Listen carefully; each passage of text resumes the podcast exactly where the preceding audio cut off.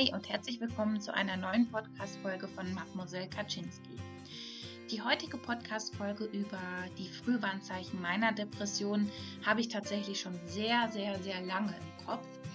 Aber es ist so eine Folge, wo ich Zeit gebraucht habe, um das wirklich zu mich, für mich zu verarbeiten und das für mich so weit klar zu haben, dass ich es auch mit dir teilen kann. Beziehungsweise ist das in dem Zusammenhang tatsächlich so eine Sache, äh, ja, dass ich mir bestimmte Dinge da auch erstmal selber eingestehen musste. Und das nicht immer einfach ist und auch, weiß ich nicht, ja, herausfordernd sein kann, sich da bestimmte Dinge einzugestehen. Ich habe bewusst die Podcast-Folge nicht genannt Frühwarnzeichen einer Depression, sondern Frühwarnzeichen Frühwarnzeichen meiner Depression, weil es aus meiner Perspektive überhaupt keinen Sinn macht, irgendwelche allgemeingültigen Listen mit dir zu teilen, weil die Depression immer sehr, sehr unterschiedlich ist. Ich möchte die Perspektive, also meine Perspektive, dir einfach gerne mitgeben, damit du verstehst, wie ich bestimmte Dinge wahrnehme die mit Leben fülle, damit du dir da ein besseres Bild drüber machen kannst. Ja, ich finde es auch sehr, sehr schwierig, bestimmte Aspekte mit dir zu teilen, die ich gar nicht nachvollziehen kann, weil ich die selbst so nicht erlebt habe. Und deshalb habe ich mich dazu entschlossen, eben wirklich aus meiner eigenen Perspektive darüber zu sprechen. Zweiter Punkt, den ich vorab noch mit dir teilen möchte, ist, gib dir Zeit. Es dauert einfach, bis man die eigenen Signale erkennt, bis man sich das erlaubt, die zu erkennen, bis man bestimmte Signale einfach einordnen kann.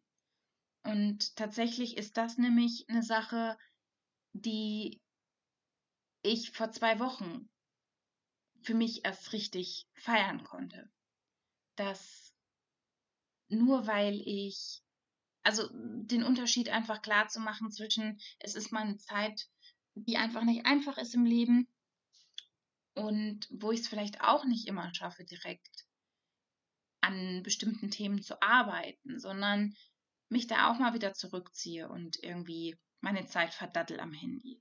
Aber es auch okay ist und es für mich auch in dem Moment okay war, einfach mal mich zurückzuziehen. Und ich mittlerweile mich sehr gut kenne und meine Zeichen und ich in dem Moment dann auch keine Angst davor hatte, dass das jetzt wieder der Anfang der Depression ist, weil ich eben genau weiß, wie ich das einzuordnen habe und was ich für mich tun kann, damit es danach nicht abwärts, sondern wieder aufwärts geht nach so einer Pause.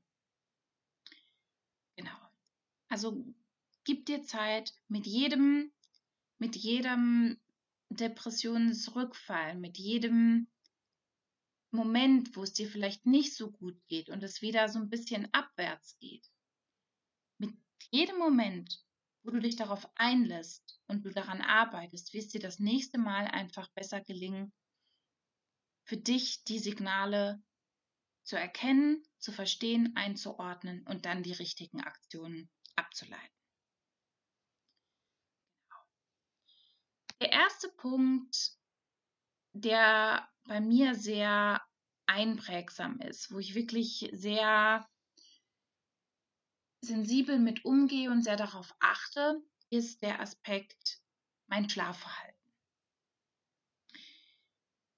Wenn es, also mein Schlafverhalten ist einfach sehr, sehr stark gekoppelt damit, wie es mir geht, wie viel Energie ich habe wenn es mir super gut geht in einer bestimmten Phase, ich sehr energiegeladen bin, dann schlafe ich tatsächlich auch weniger. Dann wache ich früher auf und brauche einfach weniger Schlaf. Und wenn es mir schlechter geht, merke ich das sehr schnell an meinem Schlafverhalten. Weil ich einfach sehr viel mehr schlafe, weil ich das Gefühl habe, ich brauche gerade mehr Schlaf, damit es mir mental besser geht. Also es ist so ein, da tatsächlich eine mentale Sache. Ähm, es gibt aber natürlich auch Phasen, wo man körperlich einfach kaputt ist und man mehr Schlaf tatsächlich braucht und man sich den Schlaf in dem Moment natürlich dann auch gönnen sollte, um wieder Energie zu tanken. Auch da wieder, ne, das kann man nicht pauschalisieren. Es ist aber bei mir tatsächlich ein Merkmal. Woran ich das dann sehr, sehr stark oder sehr, sehr gut merke, ist, dass oder unterscheiden kann, ist, dass wenn ich eigentlich genug geschlafen habe, bei mir ist so eine, so eine Grenze, so acht Stunden Schlaf ist so eine Zeitdauer, die mir persönlich gut tut. Wenn ich in einer Phase bin, wo es mir nicht gut geht, dann habe ich das Gefühl, wenn morgens der Wecker klingelt, boah, nee, noch nicht aufstehen und fange dann an zu snoosen. Also das ist so eine typische Verhaltensweise, die bei mir ähm, mit einhergeht, dass es ja, dass es mir schlechter geht, dass ich gerade nicht in meiner Mitte bin.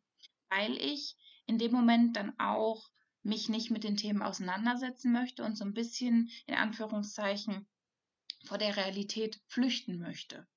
Durch das vermehrte Schlafen, durch das Nusen, weil ich das Gefühl habe, in dem Moment, das Leben ist schlecht, das Leben ist in Anführungszeichen gegen mich und ich deswegen dem Ganzen entfliehen möchte. Wenn es wirklich noch weiter bergab geht und Richtung Depression schlittere, dann läuft das quasi in die andere Richtung, weil bei mir es dann sehr, sehr stark ist, dass ich dann nicht mehr schlafen kann. Also ich kann sehr schlecht einschlafen und wenn, ja, wenn es mir noch schlechter geht, dann wache ich tatsächlich nachts irgendwann auf und kann nicht mehr einschlafen.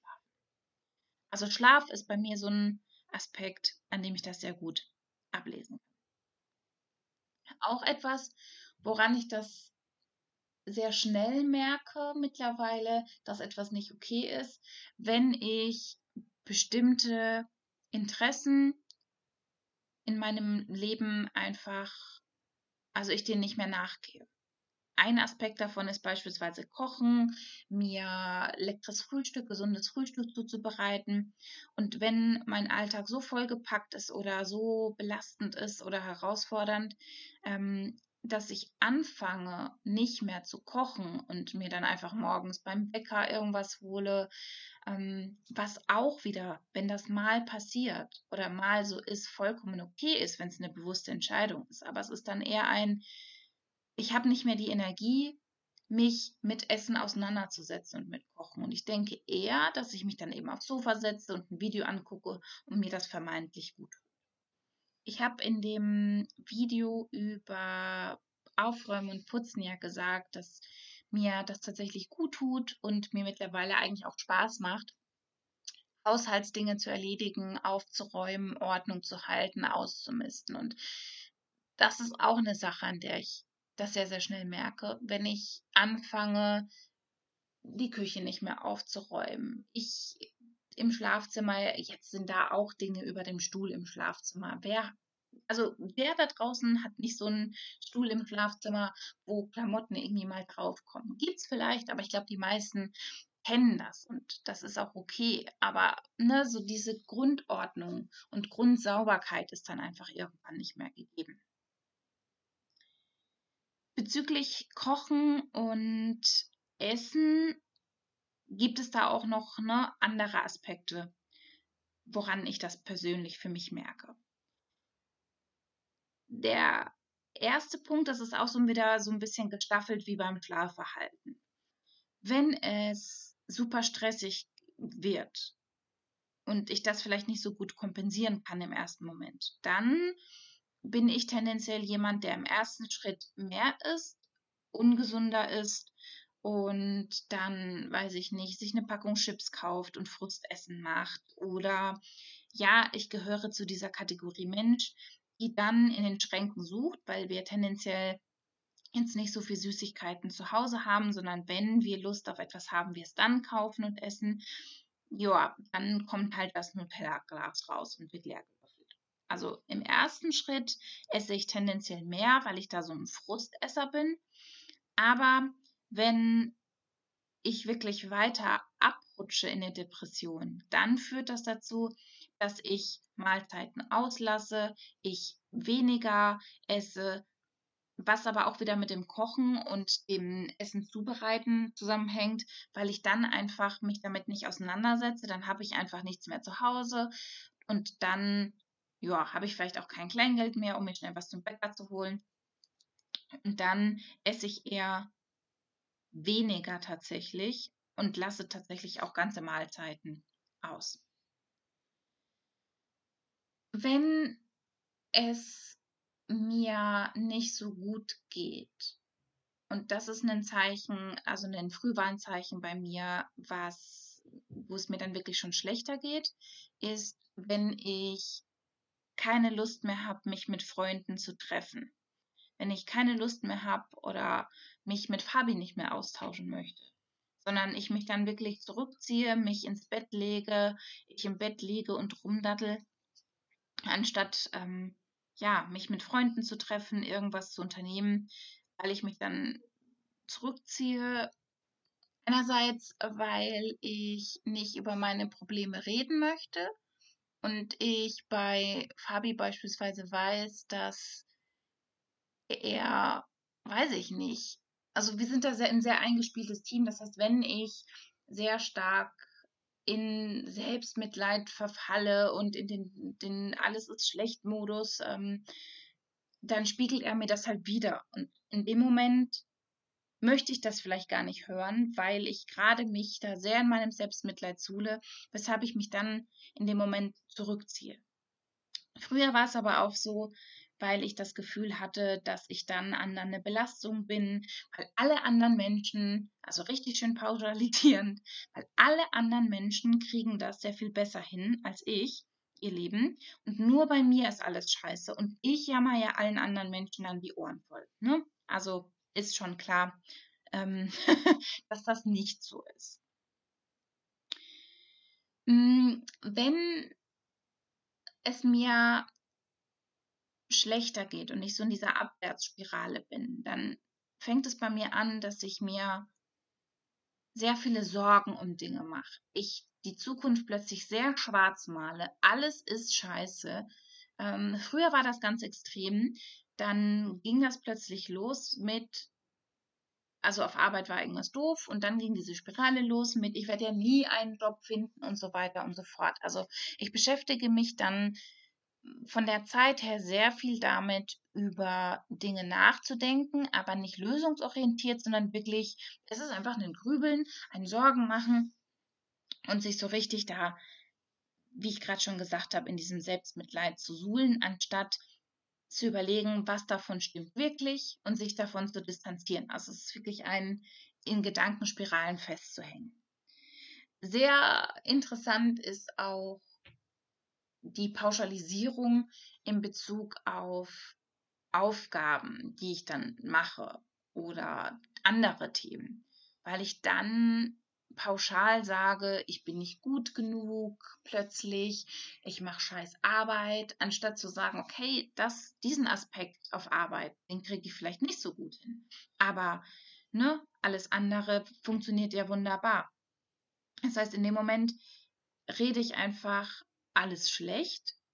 Und obwohl ich grundsätzlich ein Mensch bin, der sehr selbstbewusst ist, in solchen Momenten habe ich dann wirklich sehr, sehr starke Ängste, dass, weiß ich nicht, dass Fehler entdeckt werden können, wenn ich einen Fehler gemacht habe, dass die anderen auf Arbeit bemerken, dass ich ja eigentlich ein Hochstapler bin. Dafür gibt es tatsächlich einen eigenen Namen. Also das Selbstbewusstsein nimmt bei mir sehr, sehr stark ab. Und das hängt auch wieder mit den Gedanken zusammen, die insgesamt eben negativer sind und damit natürlich auch sich das gesamte Selbstbild negativ entwickelt. Ich kann mich auch, weil ich eben so, so stark in diesem Grübeln, in dem Sorgen machen, in dieser Angst drin gefangen bin, kann ich mich sehr viel schlechter konzentrieren und ich arbeite langsamer, weil ich in dem Moment, anstatt die Aufgabe einfach zu machen, ich darüber nachdenke, was denn alles passieren könnte und was schiefgehen könnte und ich einfach so in dieser Angst feststecke und auch in dem Gefühl der Anspannung. Also ich merke das sehr, sehr stark ähm, in so Phasen, dass ich einfach angespannt bin, dass ich gereizt bin, dass ich so gefühlt unter Anspannung bin. Und diese Gereiztheit, dieses Gefühl von, boah, mir ist gerade alles zu viel, zeigt sich eben auch darin, dass ich das dann an anderen Menschen auslasse. Dass ich auf Arbeit dann meine Chefin beispielsweise angemotzt habe vor, war das vor zwei Wochen. Sie meinte, na und ähm, was ist mit dem Kandidaten, der passt, also schickst du den zu dem Kunden? Und ich meinte direkt, der ist Marketing-Specialist, bla bla bla bla. Und sie dann, ich meinte den ganz anderen Kandidaten. Also anstatt, so wie ich normalerweise bin, erstmal nachzufragen, bin ich direkt auf 180, nehme Dinge sehr, sehr persönlich, beziehe Dinge auf mich und ja, lass das in dem Moment dann auch eben an anderen Menschen aus. Und ich möchte auch gerne nochmal auf den Punkt überfordert sein eingehen. In so Situationen, wo ich nicht gut auf mich achte, wo sehr viel los ist und ich mir dann eben genug, nicht genug Auszeiten nehme, ist es generell sehr häufig, dass ich mich überfordert fühle mit Sachen, die eigentlich für mich gar kein Thema sind. Ähm, aber ich das dann irgendwie so dramatisch darstelle in meinem Kopf. Ich kriege ein Schreiben von der AOK, wo drin steht, oh, was war das denn? Ich muss gerade überlegen. Ach nein, es war gar nicht das Schreiben von der AOK, sondern ich war beim Arzt und plötzlich hat die AOK-Karte nicht funktioniert. Und ich hatte meine, meine Krankenkasse quasi gekündigt gehabt, habe über unseren Finanzberater eigentlich mich bei einer neuen Krankenkasse angemeldet, aber irgendwie ging da was schief und dementsprechend ist es dann ja in Deutschland so, dass man nicht nicht versichert ist, sondern wenn die keine neue Krankenkassenanmeldung vorliegen haben, dann ist man eben weiterhin beispielsweise bei der AOK versichert. Und total strange, dass ich gerade darüber nachgedacht habe, in dem Moment, wo ich es gesagt habe, oh, jetzt wisst ihr, dass ich bei der AOK versichert bin, was auch immer man damit machen könnte oder warum auch immer das ein Thema ist, aber gut. Nur mal so kleine Insights in meinen Kopf. Ähm, genau. Und dann war ich beim Arzt und die Krankenkassenkarte hat nicht funktioniert. Und das hat mich in dem Moment total gestresst, weil ich mir dachte, oh mein Gott, bin ich jetzt doch nicht krankenversichert. Also da ging irgendwie so ein Kopfkino los. Und ich hatte irgendwie total das Thema damit, da anzurufen und nachzufragen, was denn mit dieser Karte ist, warum die nicht funktioniert. Weil ich da irgendwie total, weiß ich nicht, Schuldgefühle hatte und Schamgefühl, dass der sich jetzt denkt, dass ich jetzt so blöd bin, meine Krankenkasse zu kündigen und dass ich sie ja eigentlich kündigen wollte, aber jetzt trotzdem Leistung haben will. Also total abstrus aber ich habe mich total überfordert gefühlt in dem Moment. Dann kamen dann noch andere ähm, Briefchen rein ähm, von ne anderen, also mit anderen Themen, die ich bearbeiten muss. Das alles überhaupt keine schlimmen Dinge wie äh, eine neue, also die aktuelle Bankverbindung angeben. Aber das waren so kleine Dinge, die ich in dem Moment dann zu erledigen hatte, wo ich einfach gemerkt habe, boah, irgendwie fühle ich mich gerade in dem Moment überfordert. Genau. Hm. Ein weiterer Aspekt, da habe ich schon sehr, sehr häufig darüber gesprochen, weil der sehr schnell und sehr vermehrt bei mir auftritt, ist so eine Antriebslosigkeit, so ein kein Bock auf gar nichts. Und ich kann mich dann irgendwie nicht aufraffen, rauszugehen und spazieren zu gehen oder Sport zu machen, sondern dann liege ich da einfach wie so ein Bratfisch in meinem Bettchen und mache einfach gar nichts, weil ich mich nicht zu irgendwelchen Dingen aufraffen kann. Und das ist das, was ich am Anfang gemeint habe. Es ist vollkommen okay, wenn Kacke passiert im Leben, dass man auch mal einen Tag hat, wo man schlumpig ist. Man muss halt oder man sollte lernen, zu wissen, was tut mir da noch gut und was ist sozusagen etwas, was okay ist, um einfach, weiß ich nicht, Mut zu sammeln, den nächsten Schritt zu gehen und wo sollte man sich wirklich aufraffen und das Ganze unterbinden. Aber das gibt da keine allgemeine Anleitung für. Das ist eine Sache, die du nur für dich selbst sozusagen herausfinden kannst, indem du Dinge für dich ausprobierst, indem du dich, deinen Körper, deine Depression besser kennenlernen kannst. Hm, tatsächlich ist bei mir ein Punkt, wo ich sehr hellhörig werde, wenn ich in dem Moment so überfordert bin und so gestresst bin, dass ich dann denke, das ist so ein Automatismus, der immer mal wieder reinkommt in meinen Kopf, wenn das das Leben ist, und in Klammern kommt dann solche Sachen wie, wenn das das Leben ist, wenn das so schwer ist und so traurig und so wie auch immer, dann, dann möchte ich das nicht. Dann will ich das nicht. So ein Leben, das so schwer ist, möchte ich nicht. Und das ist für mich immer ein Alarmzeichen, einmal genau hinzugucken, was eigentlich gerade los ist. Mich mit mir auseinanderzusetzen, mit Fabi zu sprechen. Und das kann ich an der Stelle schon mal sagen. Für mich ist einer der Dinge, die solche Sachen und so eine Stimmung und das einfach auflöst, indem ich gelernt habe, darüber zu sprechen, indem ich gelernt habe, das dann zu sagen und zu teilen. Und indem man Dinge ausspricht, verlieren die einfach in dem Moment schon einen großen Teil des Schreckens.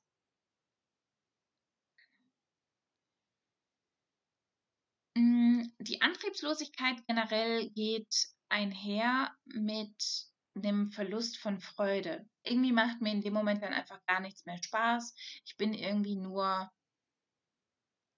ja, ich weiß gar nicht, ob ich traurig bin. Ich glaube, es ist eher eine Emotionslosigkeit. Also, dass ich nicht lache, dass ich in dem Moment auch nicht weine, sondern dass ich da einfach sitze und Emotionen eher unterdrücke. Ich glaube, das ist es. Wenn ich weine, dann ist das eine Befreiung in den meisten Fällen, weil ich dann über die Dinge spreche, die Dinge aufarbeite und die Dinge dann in dem Moment auch wieder loslassen kann.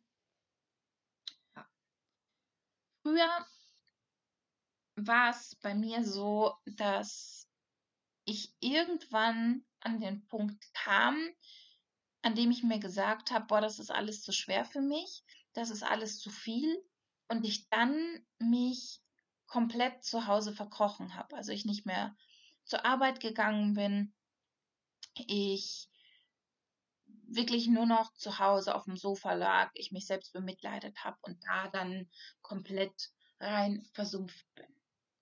Was wiederum nicht heißt, dass wenn es einem nicht gut geht, dass man zur Arbeit gehen muss oder zur Arbeit gehen sollte. Das ist eine Sache, die sehr subjektiv ist. Es kann sein, dass es dir total gut tut, einfach mal einen Tag zu Hause zu sein und die Zeit für dich zu nutzen, um Dinge wirklich durchzudenken oder spazieren zu gehen, was auch immer dir in dem Moment gut tut. Das ist nicht das, was ich damit sagen möchte.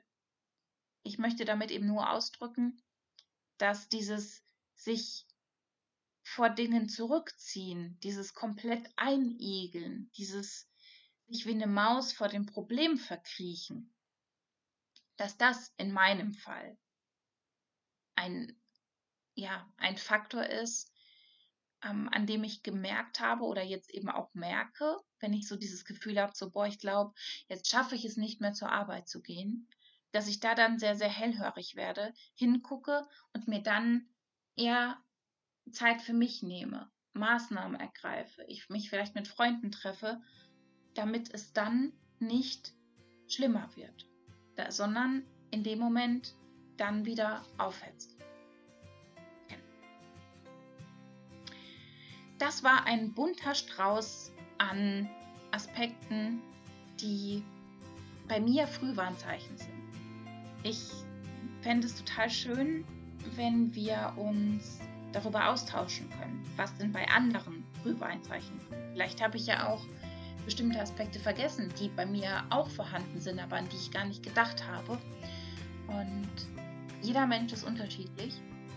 Und es geht eben darum, dass du deinen Weg findest, dass du die Aspekte für dich rausfinden kannst, welche bei dir zutreffen. Vielleicht gab es Aspekte, ähm, über die ich heute gesprochen habe, die dir noch gar nicht bewusst waren und die bei dir aber der Fall sind. Und ja, so ist es eine Sache, wo wir Stück für Stück lernen, besser mit uns zurechtzukommen, uns zu verstehen und uns Stück für Stück mehr das zu geben, was wir brauchen, damit wir auch wirklich langfristig gesund sind und gesund werden und die Täler nicht mehr so tief sind, sondern ja, wir einfach ein positiveres, glücklicheres Leben haben, das weniger von Angst und von Sorge bestimmt ist, sondern von Freude und Ausgelassenheit und anderen Emotionen. Genau. Gut, dann wünsche ich dir auf jeden Fall noch einen tollen Resttag. Ich nutze jetzt eine Sache direkt, über die ich gesprochen habe, nämlich mich mit einer Freundin zu treffen.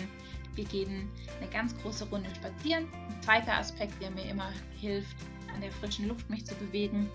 Und ja, fühle dich ganz doll gedrückt. Deine Kaczynski.